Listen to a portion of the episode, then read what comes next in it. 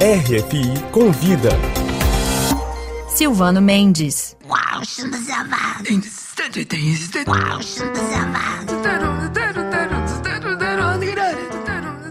Eles acabaram de lançar o disco Zambujeira, um álbum essencialmente instrumental lançado pela gravadora Biscoito Fino. Para falar sobre esse projeto, a RF convida os músicos Bernardo Lobo e Pablo Lapiduzas. Bernardo, esse disco uh, foi composto e gravado durante a pandemia, principalmente em Lisboa, cada um na sua casa. Como foi esse processo? É, esse processo começa então na numa casa onde eu estava durante o confinamento. A gente saiu de Lisboa Foi, foi aqui para o Algarve, que é no sul de Portugal, numa região que chama Zambujeira de Baixo. E aí a gente estava nessa casa, é, o Pablo mora perto, então a gente chamou, chamei o Pablo para passar lá uns dias com, com, a gente. E ele foi, ele ao entrar em casa, ele falou: Bena, vamos gravar um disco juntos? Isso aí, ele tava com a mala assim no ombro. Eu falei, vamos. E aí ele falou, mas vai ser um disco diferente, vai ser um disco é, instrumental, vai tirar das canções, eu vou, a gente vai criar um novo conceito. E bom, no dia seguinte eu já tava com violão fazendo um tema, e a gente foi lá para fora, era assim, no alto de umas montanhas, assim, um visual bem bonito. Resumindo, terminamos o tema ali no, no dia seguinte da, da, chegada dele. E qual é o nome do tema? Zambujeira, né? Em homenagem ao lugar lá que a gente estava e tal. O papo foi embora no, no, outro dia, começamos a trabalhar de fato no disco. Eu de Lisboa, ele lá do Algarve. E aí um dia ele falou: vamos chamar o Alexandre Vaz, que é, que é um produtor, que é meu parceiro também, que trabalhou com ele, que mora em Nova York, que é um cara mais técnico de som, assim, compositor também, da pesada e tal. Falei, pô, acho ótimo. Ter uma terceira pessoa também é, é legal, né? E aí começamos a trabalhar via Zoom, via WhatsApp, e a gente ia conceituando também a, a coisa da relação nossa de imigrante, de moradores de Portugal, essa distância entre Brasil e Portugal, esse oceano que separa os países. E a gente foi focado nisso, desenvolvendo os temas, chamando os músicos, e assim foi, fomos criando o álbum. De certa forma foi até rápido, né? Porque começa em março.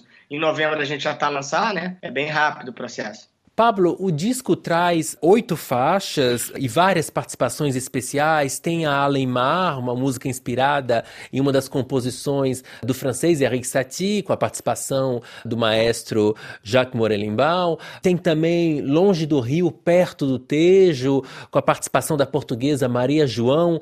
É um projeto de colaborações e de parcerias, é isso? Foi um pouco caótico, no bom sentido, sem um planejamento prévio, sem, olha, vamos ter essa instrumentação, vamos ter esses convidados.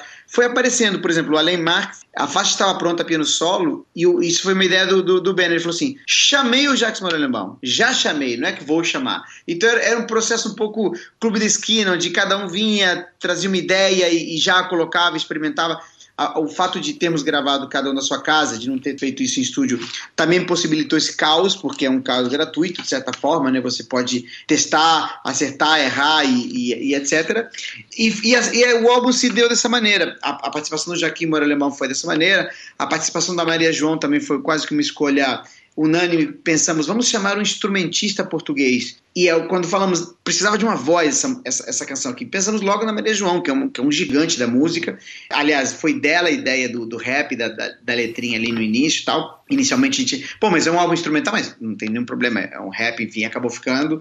É, então, tanto essas participações como outras foram, foram muito espontâneas, muito orgânicas, e o álbum nasceu dessa maneira.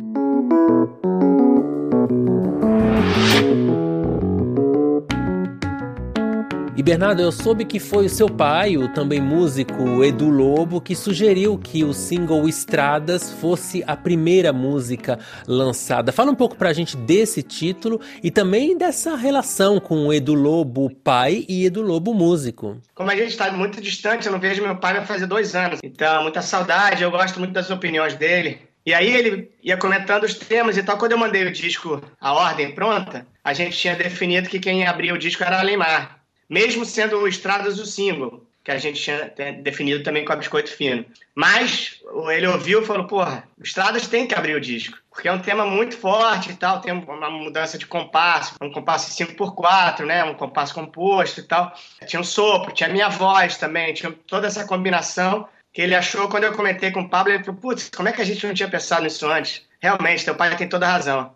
E minha relação com ele é sempre boa, sempre foi boa, assim, sempre de, de, muita troca. Mas meu pai foi muito legal, assim, sempre, porque ele nunca quis interferir na minha carreira. Nunca disse, ah, você tem que fazer isso, ou vou, vou, vou fazer isso para você, eu vou te ajudar nisso, vou chamar uma pessoa aqui para ouvir teu disco. Nunca. Ele sempre achou que a melhor maneira de eu fazer minha carreira era eu buscar minhas coisas sozinho e foi o que eu fiz desde o início. Não é fácil, né? Não é fácil. Tem gente que acha que é fácil ser filho do Lobo, ou ser filho do Caetano Veloso ou do Gilberto Gil, né? É bem difícil a gente buscar o nosso espaço, ser reconhecido e valorizado por quem a gente é, pelo que a gente faz e não pelo pai que a gente tem, ou, ou criticado porque você é pior do que o teu pai, aquela comparação, né, que as pessoas muitas vezes fazem, né?